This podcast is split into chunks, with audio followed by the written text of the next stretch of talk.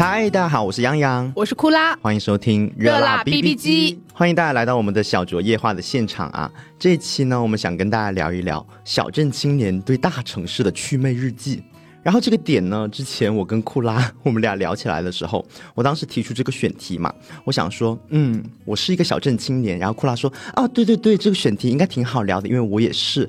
但是我其实我心里面有在心想，我说库拉他不是来自我们中国的山东省的省会济南吗？你到底算哪门子的小镇青年呢？但是有很多人以为山东的省会是青岛，哎，青岛，你别管，你就是济南人，你为什么说你是小镇青年？要不要解释一下？因为我的身份证上写的就是山东省济南市某某区某某镇，就是某某屯，就是我住的地方。嗯，离我的其他的，比如说初高中的同学，他们经常玩乐的地方，大概我坐公交车要两个半小时左右。哦，而且我家那边只有一辆公交车，在我那个年代，它的末班车是七点半。七点半，你知道意味着什么吗？就是你通往外界的道路就封锁了。嗯。而且那个公交车站离我家大概还是一个两三公里的一个距离，嗯并且济南在二零一九年之前它是没有地铁的，嗯，而且二零一九年的时候我都已经二十六岁了，都已经离开那里了，嗯，那个地铁还是从一个没有人的地方开往另一个没有人的地方，嗯，就是当然它也是为了保护泉水哈，但是不得不说，我觉得。我并没有说来自大城市的那种见识，嗯。啊，包括之前也有多次我提到的信息差这个部分，我觉得真的还差蛮多的。嗯，可能就是离市中心太远太远了，然后交通又太不方便了。再就是我觉得对于大城市的这个魅力这一点，嗯，我可以说是深受其害，因为我从上大学，包括后期工作，我就特别特别想去大城市，北上广深哪里都好，嗯，我总觉得那个地方有一些我的家乡给不到我的一些东西，拼了命努。力的出来以后，发现也就那么回事儿，嗯嗯，甚至有时候不能说不如吧，就是还是有很多失望的点的，嗯。那像我呢，我本人算是一个非常正宗的小镇青年嘛。因为首先我们广西大家知道，广西本身呢，它的 GDP 就比较没有没有特别高哈。然后呢，我住的地方，我家又是在广西，大家知道广西的车牌号吧？前面不是有个字母嘛？都排到很后面很后面的那个地方。对，所以说我算是一个非常正宗的小镇青年。因为小镇青年它这个词的定义呢，就是通常指来自中国的三四线城市、县城或者农村的。一些年轻人，那库拉呢，就算是来自农村的年轻人，那我呢，就算是来自中国三四线城市的年轻人。然后提到“祛魅”这个词呢，就是退掉光环，看到它的本质。那其实我跟你也一样，就是我曾经在小的时候，像初高中啊，我会对大城市有一些光环在的。对我看不清楚它的本质的时候，我觉得大城市有无限的可能。然后，当我上大学去了成都，算算算大城市吧，对，算。然后像现在来到杭州，当然算了，中国第五城怎么不算呢？然后看到它的本质之后，其实也觉得说，哎，也没有这么了不起了，大城市。那你这个祛魅的进程应该是开始的比我要早很多，嗯，因为我的大学还是在山东上的，我那个时候还是非常的迫切渴望去大城市的，嗯。那我今天想讲的第一个我对大城市祛魅的点呢，就是对于大城市的时尚品味。你 以前觉得大城市每个人都很 fashion 是吗？对，我觉得每一个人都是都市丽人，而且当时因为是我填了成都的学校啊，被录取了，然后就对成都进行一个幻想。大家都不知道有没有一个刻板印象，就觉得成都人都很时尚这个点。对啊，那个最早的我记得某音的街拍就是从那个地方流行的，对，春熙路的太古里嘛。对。然后当时我就觉得，哇哦，我要去一个如此时尚的城市上学，那怎么办？我去到那个地方会不会大家会觉得我很土？那我要怎么办？我要佯装成我很时尚吗？然后我就从那个高中升大学那个暑假，我就开始购置一些时尚单品。然后就讲到我大学刚进去的时候，就加入了我们学校呃学生会的新媒体中心，然后在里面结识了很多大家玩的很好的小伙伴。但大家大多数都是外地人，你知道吧？其实大家都对成都这个时尚的大城市没怎么祛魅，在当时。然后我们当时一帮人呢就相约，我们说我们去兰桂坊，就是我们成都的一条酒吧街哦，啊，时尚极了，听起来不是我能企及的。对，夜夜夜成都，夜成都。对，我们就一帮人哇！那天我们不是相约好了嘛，然后下午大家都纷纷开始准备，你知道吗？都开始打扮自己。当时我在寝室里面，我就狂化妆，你知道我化的那个底妆当天有多厚吗？然后还有很多五金嘛，其实是我在拼多多上买的，比较便宜的一些单品、一些首饰。然后我还记得当天我戴的耳环超级长。对，差不多能搭到我的肩上。太夸张了吧？对，我今天录制之前，我还回去翻看了那天我的自拍。我的脖子上缠绕了一只小蛇，你知道，其实它就是一个呃，看起来有点像银饰的一个小蛇，它可以缠绕我的脖子，狠狠的缠上两圈。我觉得你对成都的时尚有点误会。对，而且你呃那个季节嘛，大概就是成都的秋转冬的季节了。我还记得那天还蛮冷的，但是我那天外面披了一个皮衣，然后里面是一件背心，然后下半身是一条高腰的牛仔裤。天哪！哎你是去兰桂坊消费还是去上班啊？我是去装逼的。对，那天我狠狠的化了一个妆，之后自拍发了个朋友圈，说出门装逼喽。你以为自己 Q 别人就不会讲你是吗？对，然后我们一帮人在校门口集合，就发现大家都打扮的很隆重。然后我们是相约先去吃火锅嘛。嗯。吃完火锅之后，你知道我的高腰裤已经把我勒的有 有点要喘不上气了。然后又还好不是小蛇掉进锅里，没那小蛇缠的很紧的，在我的脖子上狠狠的缠了两三圈。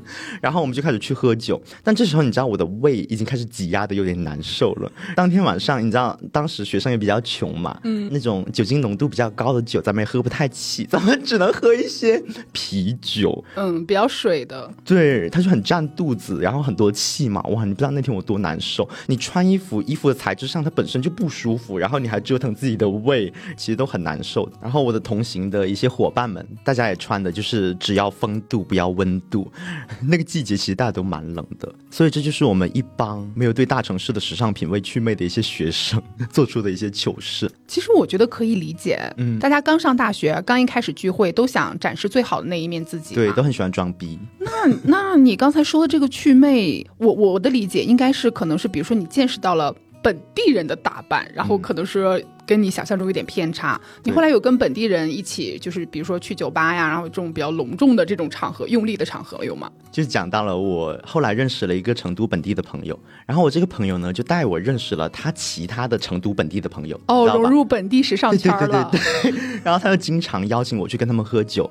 我还记得有一次是他第一次带我跟他的那帮朋友们认识，然后当时是我们成都的一个很大的一个 live house，就是它整个装修都非常 OK，非常。我听到这个词儿，我已经开始有点就是超人恐惧症了。对，然后它里面的歌手的质量也非常非常高，每个人都是 vocal 大将，你知道吗？然后那一天呢，他是拿到了一个内测的资格，他可以带他的朋友们去一起听音乐，然后他又邀请了我们一帮人去嘛。当天其实还有很多那些网红，你知道是来打卡的，就是起到一个宣传的作用嘛。然后那一天我们在那家酒吧楼下会面的时候。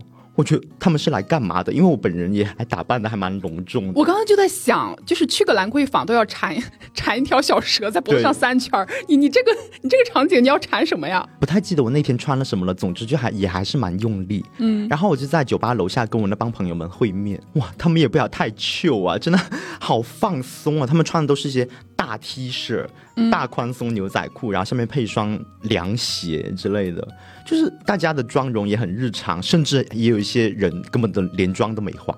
天哪，我我真的会由衷的钦佩这种人啊！对他们真的很 chill，他们整个人的状态是非常非常放松。就是他们看起来像每天都会参加这种高级活动的人，他们感觉像是那种幕后组，你知道吗？根本就没有在意你们光鲜不光鲜、靓丽不靓丽的。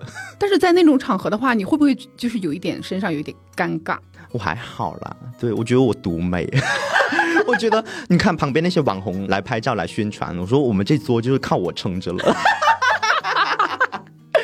对，我其实跟你也是一样，因为我一开始也觉得大城市应该大家就是说白了就是见得多看得多，嗯，哪怕你自己的审美，比如说一开始没有那么高，嗯，但是你看得多了，可能慢慢自己也就用在自己身上了。是。我当时后来去了直播的公司嘛，反正这个公司在全国不是数一就是数二，就是自己猜吧，咱不好说哈。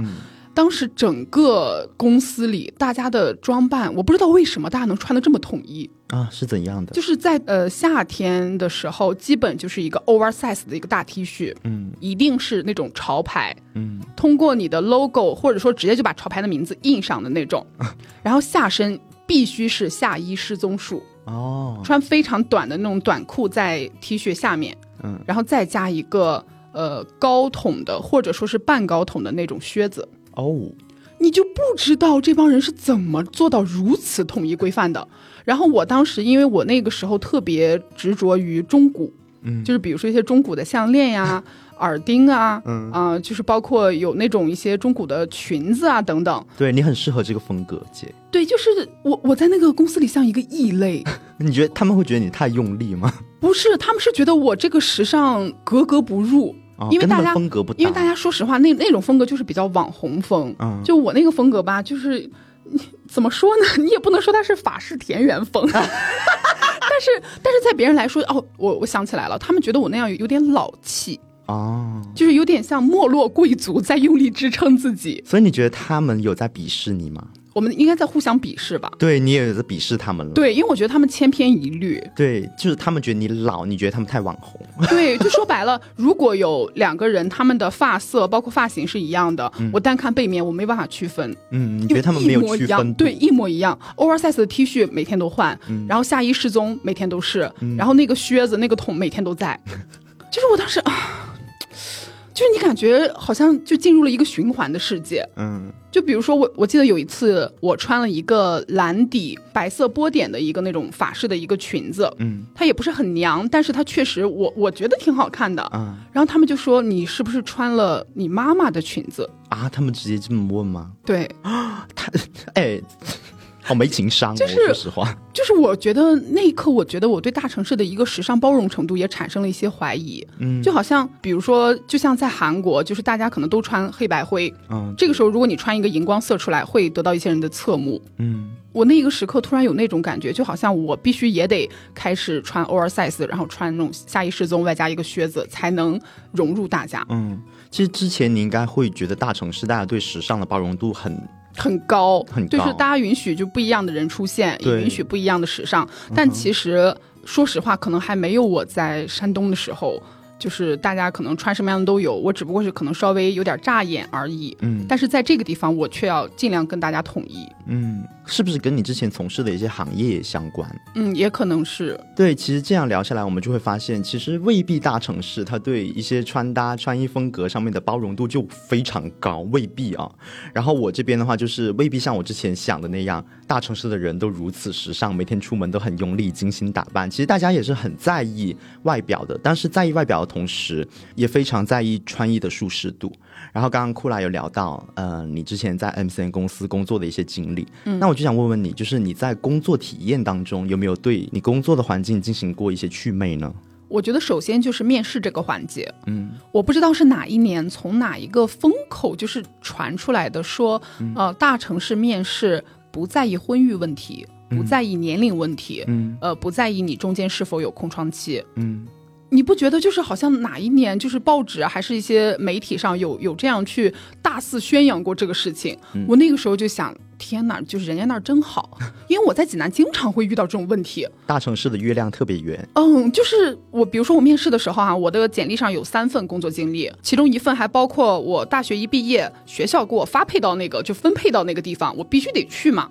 等于除了那一份，我只有两份工作经历而已。嗯。然后当时面试官就问我，他说：“嗯，我感觉你对企业的忠诚度不是很高哎。”嗯。我当时就想，天哪！你一个单休，连公积金都没有，一个月几千块钱，还想买走老子的忠诚？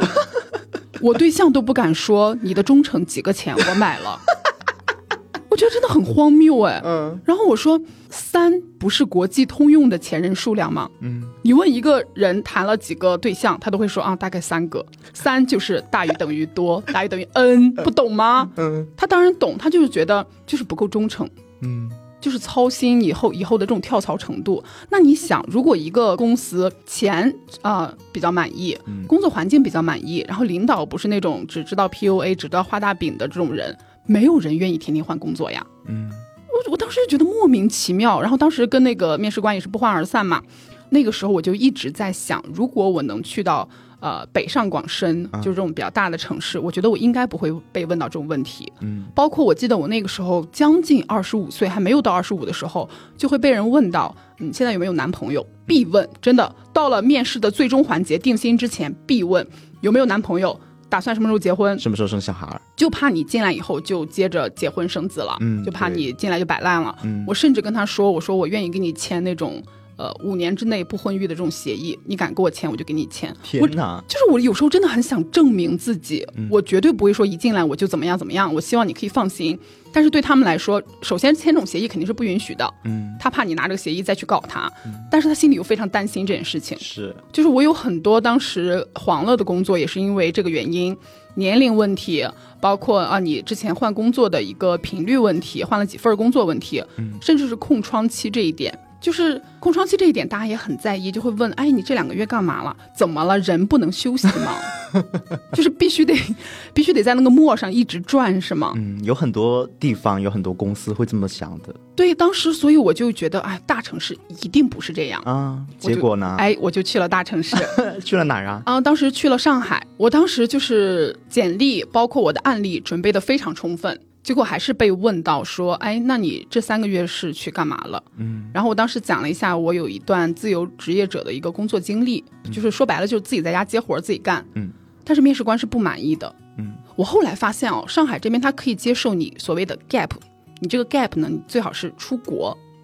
嗯，就是 gap 也很有功力。对他好像有一个鄙视链，就是你最好是出国，哪怕你出国所谓的什么游学啊，去什么各种民宿里，就是一边打工一边做所谓的数字游民。嗯，啊，他们管这个叫数字游民是可以的。天哪，我们休息是犯下什么滔天大罪吗？其实那种也是休息，但那种休息比较高级。嗯，对他们休息，而且这个是有功力的。对，然后再就是所谓的这个婚育问题。嗯。当然也问啊，没有不问的。嗯，他们问是问的比较巧妙。他说：“嗯，你这个年纪呢，按说，呃，在你的之前前家乡也马上要做到总监这个位置了。嗯，为什么决定就是离开那里，在一个新城市重新开始呢？嗯，就是觉得我这个年纪应该在家乡，就是结婚生子，有一个稳定的家庭，稳定的事业。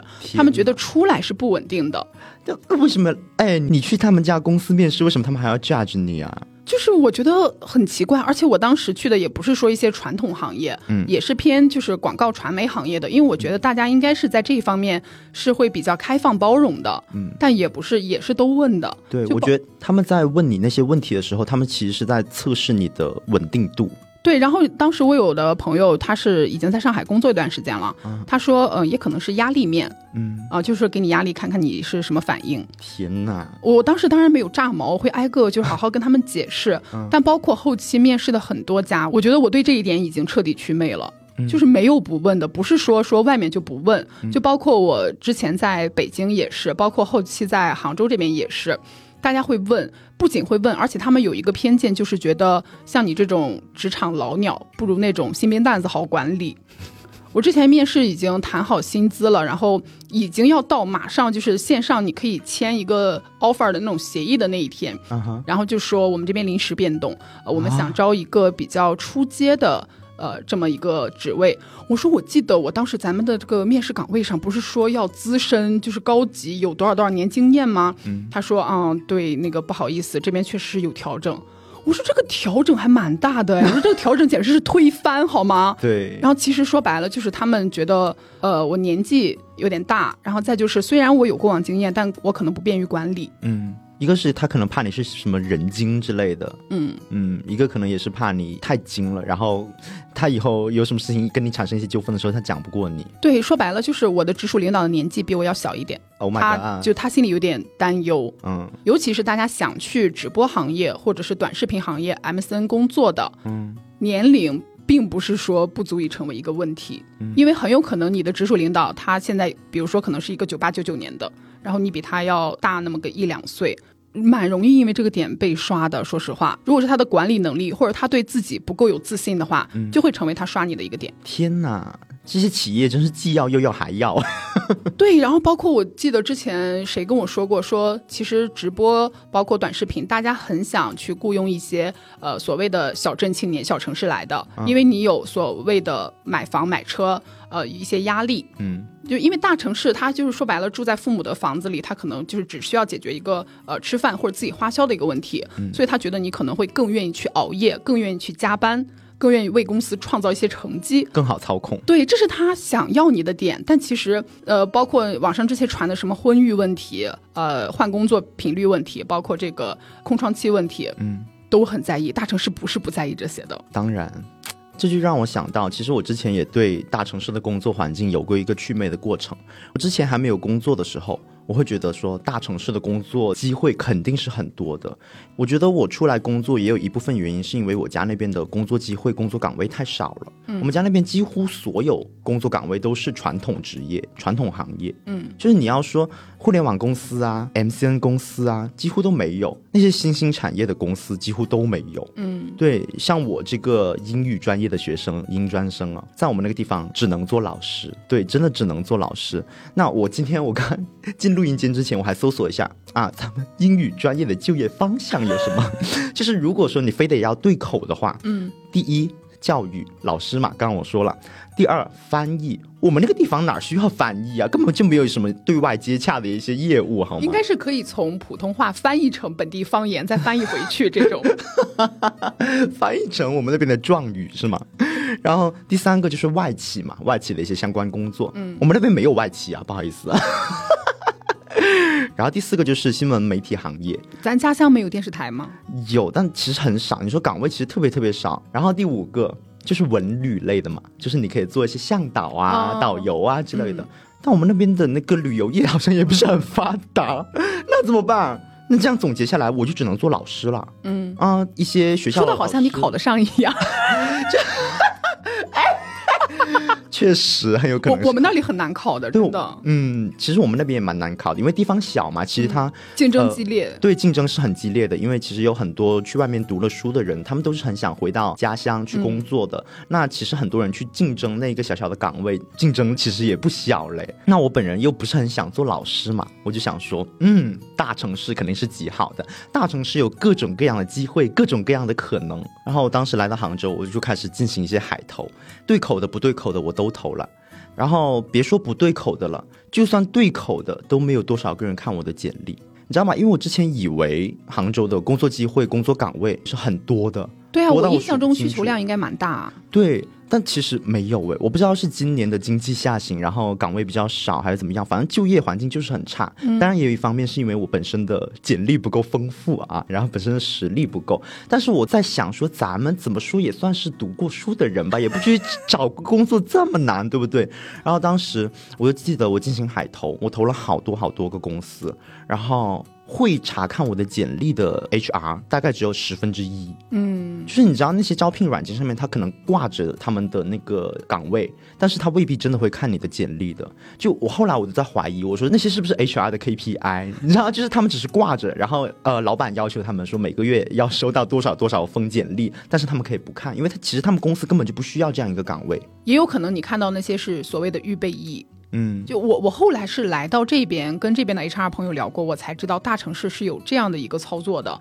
在我们那儿，只要这个坑坑位挂出来，嗯，其实就是公司基本就是有需求的。嗯，虽然你可能会成为众多面试者中的一个被流掉，但是最起码他确实有这个需求。但大城市这边很多大公司，它是有一些怎么说预备役，比如说你要预备一些公司这边有人离职，或者说他其实只是想空手套方案，嗯。让来了以后，让你讲讲呃过去的一些案例，呃，他们非常注重你的数据，还有你的流程是怎么达到这个结果的。嗯，尤其如果哈，如果你是从竞对公司跳过来的，那应该你的现场的面试官会非常多。嗯，但是你未必可以留下，你只是一个就是一个数据的传递者而已。对，就是这个事情，我觉得了解了以后可能就不那么可怕了。但是对于刚刚来到大城市的我，还是挺吓人的。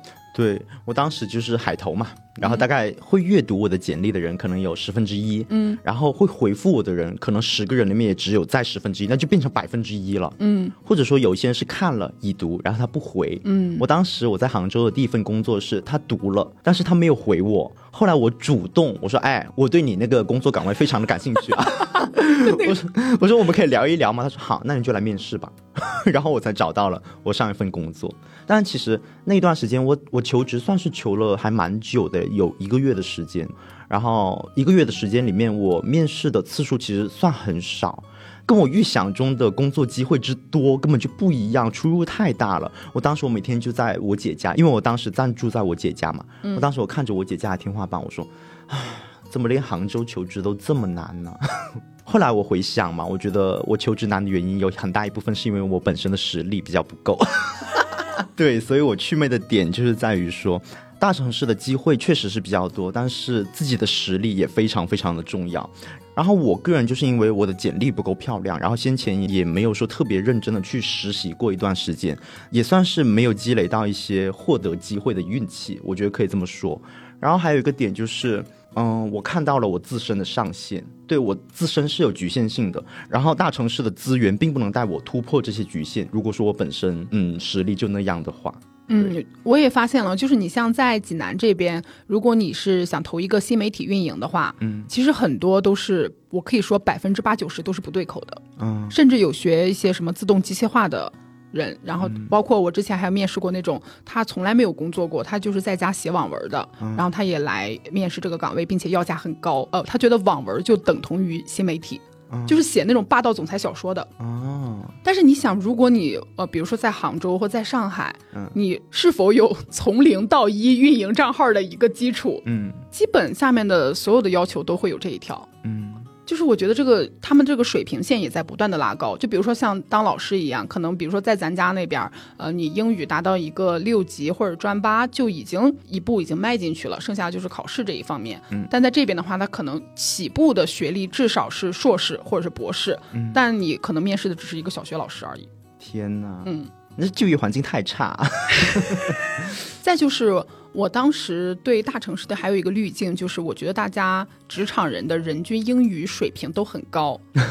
大家的 Cindy、Sophia，对我当时呃跟一个客户聊天的时候，然后我就说啊，请问您贵姓啊？然后他就是说呃我姓王，Sherry 王，Sherry Wang。对，然后我就觉得嗯表示理解嘛。嗯嗯。后来呢，我们就因为那时候我是做广告传媒行业的，然后有就会接触一些世界五百强的一些公司。嗯。当时我。就很怕我在会议上听不懂大家的一些对于方案的修改意见，那你肯定会很糗。你不能说就是这个会议结束了以后，我问我的领导，哎，客户啥意见？我没听懂，嗯，肯定不行吧？我当时真的是斥巨资购买了一个可以实时翻译的鼠标。天。就是我明面上摆着电脑，然后在鼠标在跟客户就是搜 l 但其实我的鼠标在实时翻译，我的电脑上能看懂客户在说什么。虽然基本都是中文中英夹杂，不可能说全程都说英语。嗯，但是我觉得最起码咱心里有点底儿了。嗯，后来我们真的跟一个真的是世界五百强的一个公司，我们在开会，我从对方嘴里听到了一个什么词儿？他说：“Tomorrow 我们去团建，Morning Go Night 回。” 哎，他这是不是有点太硬来啊？我真的很怕，我真的很怕有人觉得我是编的。就是我以那个鼠标的名义起誓，咱们都花了那么大的价钱了，那对于刚刚开始工作，就是呃刚刚到大城市负担高额房租的我来说，那个鼠标真的很贵。嗯，Morning Go Night 回。对的，我当时我都啊，是我想的那个意思吗？然后。然后他甚至连“团建”这个词儿还是用英还是用中文说的。对，我当时想，我说哦，我说嗯，那那我们尽量在后天就是给到咱们方案。嗯，然后他说嗯，就是我我很难想象这件事的发生，就是有没有种可能，你如果你全程说中文也是完全 OK 的。嗯，你你这样的英语真的会让我怀疑我来到这里的价值和意义 到底是什么？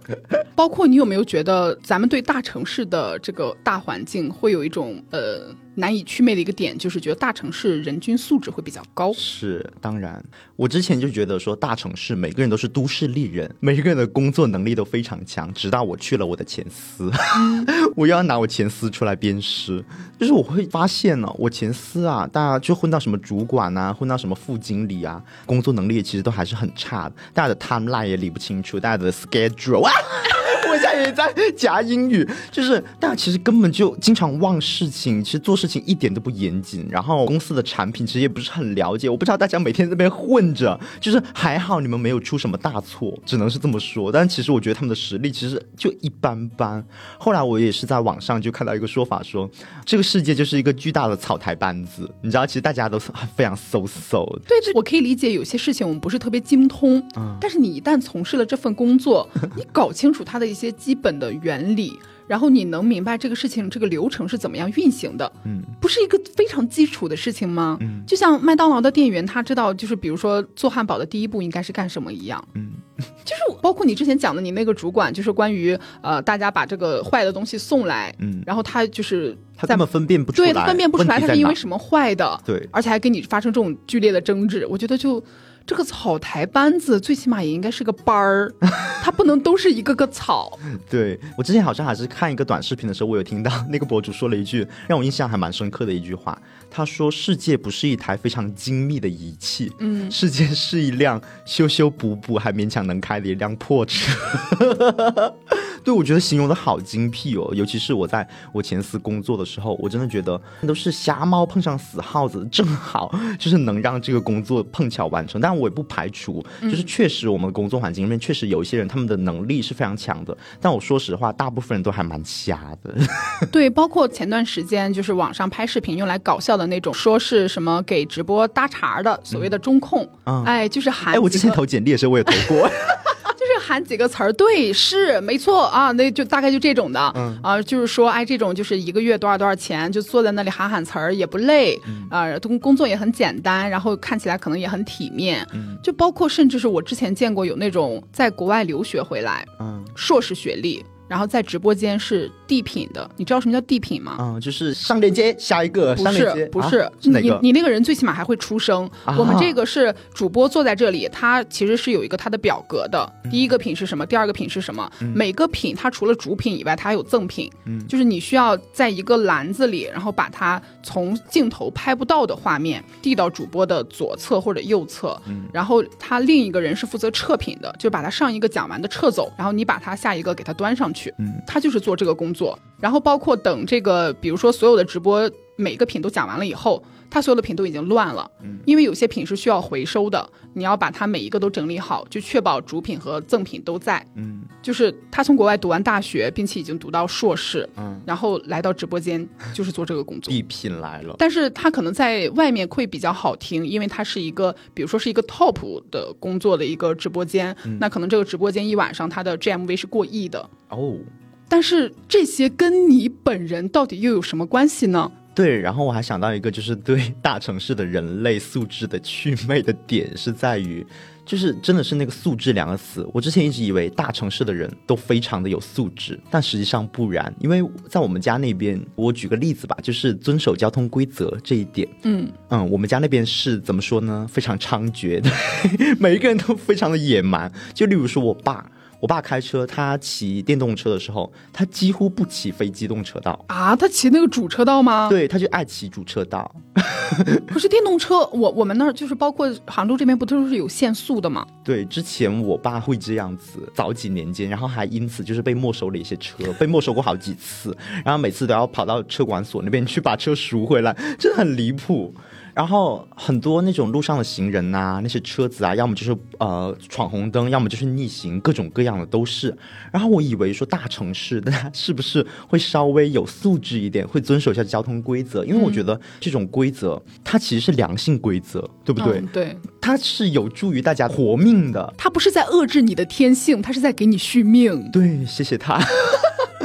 然后我当时我到成都之后，对不起啊，这里嘴一嘴成都的市民，就是哇，大家好爱闯红灯哦。然后路上的那些呃电动车也是好爱逆行，就尤其是我们大学周边的那条公路，嗯，全都是逆行的车，就反而就是顺道行的车还比逆行的车要少，你知道吗？真的太离谱。他会怀疑自己开错吗？对，可能是那条路确实，如果说他不逆行的话，可能要绕路绕的稍微远一点。但是那条路也蛮窄的，其实还蛮危险。你像在我们那儿，虽然我们那儿也不是说特别大的城市，嗯，但是这个法律法规只要一上，就比如说就是两分儿，嗯，三百块钱，你必须得让。对，就是我觉得有时候可能也只能靠这些去。规范一下大家，就是如果你真的是靠全民素质提高，然后来没有闯红灯的，没有不不去礼让路人的，我觉得还是很难的。对，然后再讲了杭州，我真的要狠狠的骂一句，就是，哎，你没有发现杭州司机其实真的很不爱打转向灯啊？转向灯这个我倒是没有特别大的感觉。对，真的我对我伤害比较大的是远光灯。嗯，也是啦。其实我因为我姐最近不是买车了嘛，然后我坐我姐车的时候，我姐她本身就是个新手，你知道，然后她又很紧张，她开车的时候，然后对车的系统也不是很会用，然后再加上前后的车又不是很爱打转向灯，就是各种的别扭。而且她是超车，她要超到你前面，她也不打转向灯，然后每次我姐特别紧张，又要急刹什么之类的，要站起来踩刹车，也没有到那个地步了。我姐毕竟是个新手，她开车还是开的蛮慢的，但我姐就会怒骂说不会打转向灯。灯吗？你家转向灯是不是坏了呀？不要转向灯，可以直接把它拆了，别在那摆着，什么之类的。对，对我我是感觉远光灯这一点比较吓人，因为在我们那儿，就是如果呃大家。对面会车的话，嗯，一开始大家远光灯可能是开着的，一旦发现对面也是有车，大家就默契的把远光灯要关一下的，你不然这样很容易出问题。真的，我看有的灯那简直那不是远光灯，那是像什么坦克上面的探照灯，可以探照到敌军现在有几个人在守城门，你知道吗？对，真的巨夸张。我第一次发现对面不关远光灯的时候，我甚至还就是帮司机去骂，但后来发现。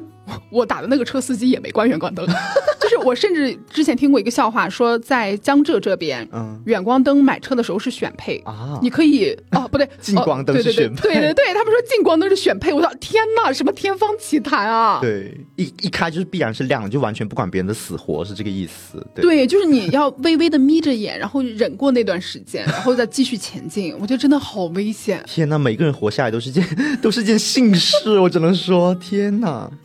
我还有一个点哦，就是我之前因为我在山东那边嘛，其实我们那边的职场会有一点论资排辈的现象。啊，我不是说踩自己的家乡哈，但是我觉得这个 就是踩自己的家乡怎样？我觉得这个现象在很多小城市都有。嗯，就是有一些老员工，大家是可以躺在功劳簿上吃老，可以躺在功劳辈儿。怎么说这个词啊？说什么？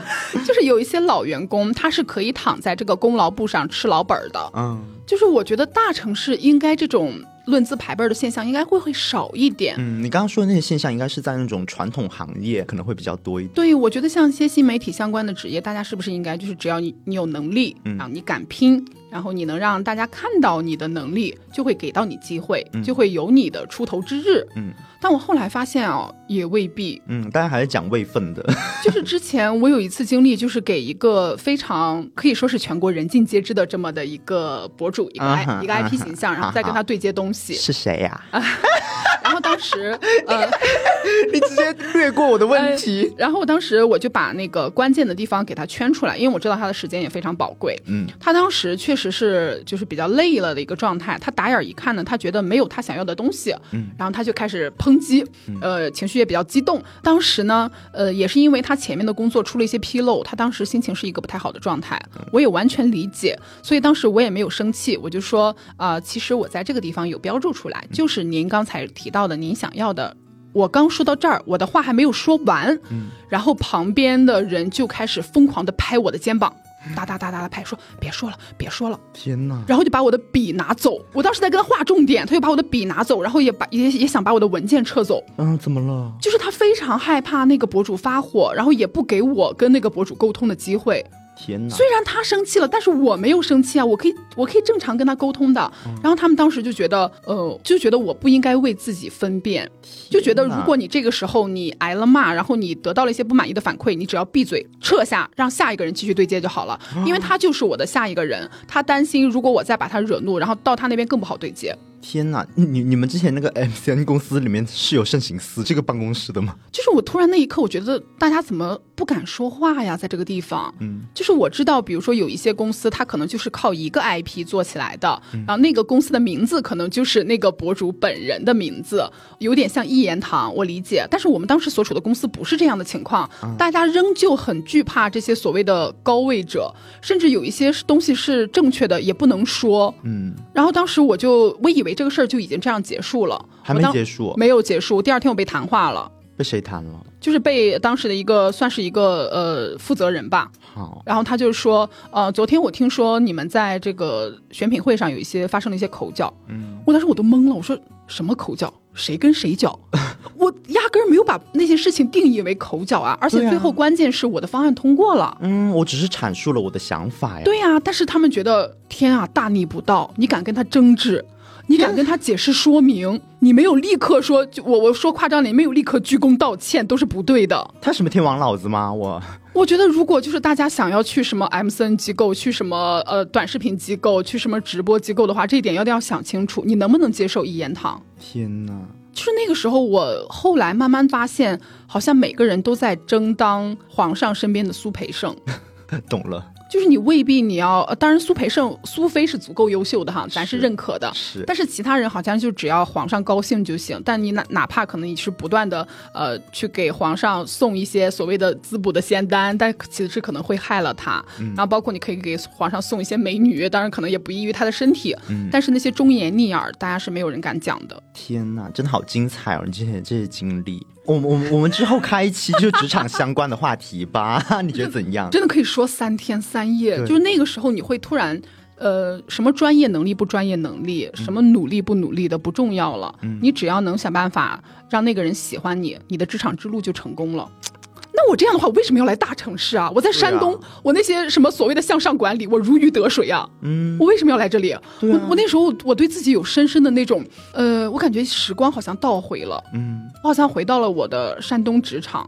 我那个时候是我对大城市的职场可以说是最失望的一次。嗯。那其实我们还可以再聊一聊我们对大城市生活上的一些趣味的点，因为其实我之前呢，我为什么要选择来大城市呢？其中有一个特别特别吸引我的点是，大城市它有很多很多的文化体验的项目哦，嗯，对，话剧啊，对，看展呐，看一些 live house 啊，比较高质量的一些哈，对，还有一些音乐会呀，然后各种脱口秀啊之类的，包括还有很多那种文创园区。我都觉得啊，是一个非常不错的呃文化体验的机会。嗯，然后我来杭州之后，我一定会狠狠的 social，每个星期都要认识不同的伙伴，然后咱们就是成为一个都市俏佳人。哎，我也是这么想的。对啊，之前就是会有这样的想法，啊就觉得我来大城市工作了，我一定会变成一个不一样的自己。结果。就发现我还是之前那个我啊，我就是还是会以我个人比较舒服的生活方式去生活，就每周就是工作啊，就是尽职尽责啊，老板听到了吗？然后就是周末可能也是跟朋友们啊，就是比较熟识的一些人们，可能出去玩一天。然后另一天就休息，就躺在家里，就这是我比较舒服的一个呃生活的方式。然后我不论在我家那边，在成都还是在杭州，我都是一个这样的生活的路数。对，其实根本就没什么改变的。对，其实大城市的资源它并不能影响我的生活方式。我其实是有被影响，但是我去了几次以后，我发现。办的好拉，例如什么？就是你像我们那种就是中小城市嘛，嗯，呃，我们办一次活动其实说不容易，嗯，呃，无论是政府方面还是说就是举办单位，咱们都是说卯足了劲儿，咱这一次就是不能丢脸，好好办，嗯，然后宣发渠道也会找很多，然后资源渠道也会找很多，但是大城市不知道是不是因为办的太过密集啊，什么什么市集啊，什么面包节啊，咖啡节啊，就是经常什么还有什么宠物节，天天办，今天是这个主办方，明天是那个主办方。办的频次很高，但质量很差。嗯，包括之前那个咖啡节，我记得那个时候是赶上下雨还是什么？呃，你说要么你就活动取消，或者是活动你可以延迟，或者说你可以帮大家退票。但那个时候他是主张大家什么错峰出行什么之类的。嗯，但是你的呃所谓的这个参加这个咖啡节的品牌方或者说是这个店主，你是不是得统计一下今天有几个上摊的呀？嗯，我记得那天冒雨前去的时候，整个咖啡节那个天台上。有六家还是几家开放的，其他连人都没有，就是商家都不来，我们顾客来了是要干嘛呢？对呀，就是包括之前呃还有去的一些线下的一些市集什么之类的。那些市集的东西百分之一百都可以在幺六八八上买到。嗯，然后之前也有人说我们要主张，呃，可以多多的收纳一些手工摊主，让大家有更好的一些体验。其实那些手工的也是买的，就是很没意思。然后我可以理解你办这个市集可能是想让这边多聚集一些人群，嗯，但是我不能理解的是，就是它有些东西是要你只要进去之前就要先收一个费用啊，它收门票。对，然后你进去以后，每一个摊你是单独再花一笔钱，然后并且这个钱让我花的不值的点就是，比如说这个店它在线下店。一杯咖啡它卖四十九，嗯，然后在那个摊上它会卖五十八，哦，然后可能就会有一些那个摊的一些周边或者一些什么呃杯套啊什么的，就做的比较好看，就是靠这种文创产品赚钱。就是大家比如说也会有一些网红过去呃打卡呀，然后发布在各种什么某书上或者说某音上，然后大家就会就是趋之若鹜去追逐一个风向。嗯，我慢慢就觉得好没意思。我其实之前我是挺喜欢追逐的，嗯，追逐一段时间，我觉得吃没我没吃好。然后玩没玩没玩好，然后这一趟可能花个这个几百块钱就没了。嗯，就那时候感觉钱在那个东西上特别不值钱。嗯，没意思，而且对，就包括像我刚刚所说的，就是我之前会觉得说，我来大城市了嘛，我毕竟有这么多的机会。然后我也会很努力，我必须要在我的工作中创造出一些价值，寻找到一些意义。嗯，那其实现在的话，我就不会这么觉得了。那我生活的意义，我工作的意义，就只是生活本身而已。嗯，对，并不是做出什么丰功伟绩啊，这样才算是生活的意义的。那。目前对于我来说，快乐似乎就是我生活的第一要义。然后非常幸运呢，我现在是快乐的。然后我们今天聊的一些话题呢，也不是说劝大家来大城市工作生活，也不是劝大家一定要留在家里，家里才好。大城市其实我们已经去魅了，根本就没有什么好的，也不是这个意思。其实这一切，我们的点是在于，我们都是有选择的。对，大城市有大城市的好，小城市有小城市的好。我也有很多朋友，就是他们毕业之后回家了，对，在家里面工作。那其实他们的。生活确实，我承认是比较有烟火气的，离家人、离朋友啊什么的都比较近。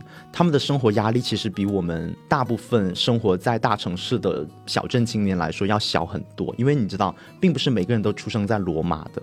因为我是觉得，就是听我们节目的有一部分人，可能是现在还在上学，或者说有想来大城市的想法。我们也是把这些，呃，我们当年就是不能说骗我们来大城市吧，就是会给我们一些构想的一些点，给大家掰开了揉碎了讲了一下。嗯如果你觉得这些点自己对于自己来说不是问题，嗯啊，你可以接受的话，其实你也是可以尝试的。嗯但是比如说像我一些朋友，他在呃我们的省会城市也找到了一份自己非常满意的工作，嗯，并且也是在。在从事自己非常爱好的一个职业，嗯我觉得这些都是可以的。嗯嗯，那最后我想问你一个问题，嗯，你有后悔来到大城市吗？有。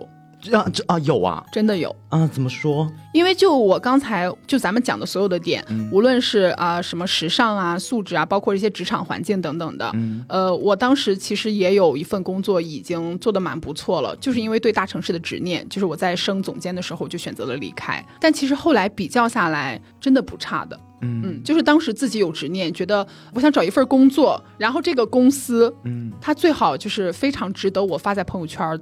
那种工作，嗯，最好是行业的排名前几，就是全国是一那种 top 等级。我我当时真的非常执着于排名这件事情。我理解你的执着。对，所以当时我就觉得我的那个公司有一点点拿不出手这种感觉。但其实现在回看，嗯，真的是在所有的地方，你都可以做出自己像你说的，你可以，如果你有能力，嗯，你可以做出自己想做的东西。只不过当时我就觉得，好像这个平台，呃，真的就觉得自己，哎。